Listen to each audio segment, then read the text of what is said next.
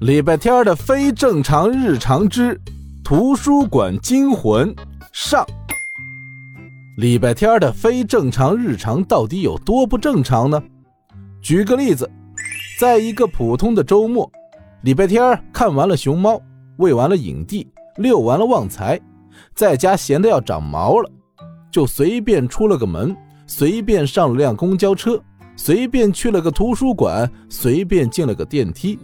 然后就和自己的头号死对头方少景困在了电梯里。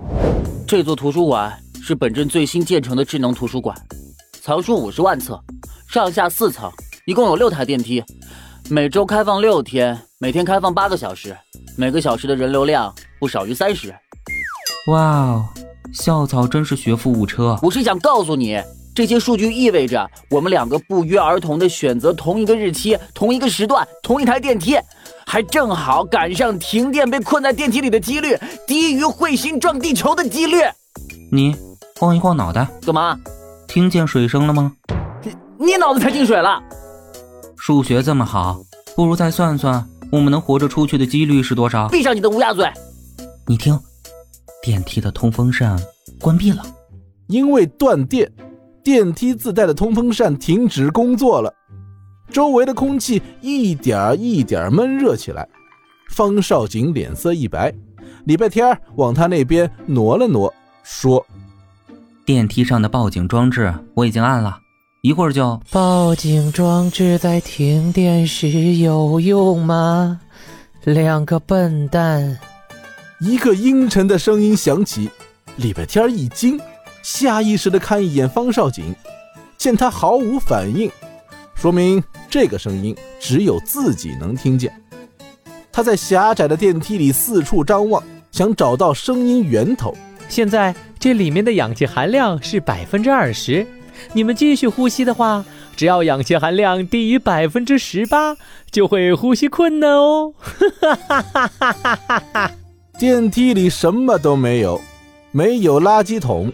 没有广告窗，连乱丢弃的卫生纸都没有。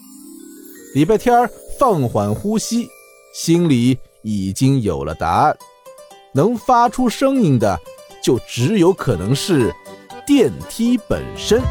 氧气含量百分之十九，啦啦啦啦啦啦啦啦，有没有感觉心慌气短？啦啦啦。时间一分一秒的过去。电梯里安静的，只能听见心跳声。方少景扯了扯自己的衣领，深呼吸了两口。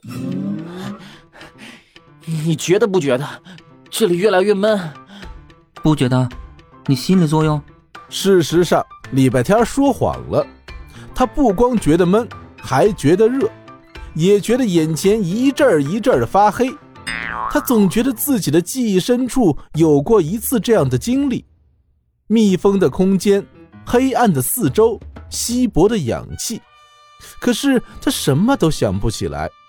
他再一次按下了电梯里自带的报警装置，等了几秒，又按了一次。啦啦啦啦啦，没用啦，不响啦，出不去啦，留在这里陪我吧。电梯里没有信号，电话打不出去。万万没想到，我人生的尽头居然是你礼拜天。如果你的记性好一点，你会发现，你的人生开头也是我。你 你现在是要跟我算旧账？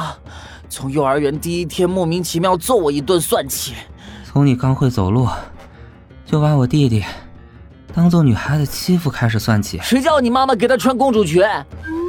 哇哦，我的八卦之魂熊熊燃烧起来了！再多讲点，多讲点儿！哎呦！就在礼拜天和方少景快打起来的时候，就在电梯兴致勃勃的听八卦的时候，电梯突然晃动了一下，礼拜天一下没站稳，拽着方少景摔成一团。这一对死对头真的要终结在这里了吗？片尾彩蛋，我是 Brooks。礼拜天的非正常日常的正常打开方式太神奇了。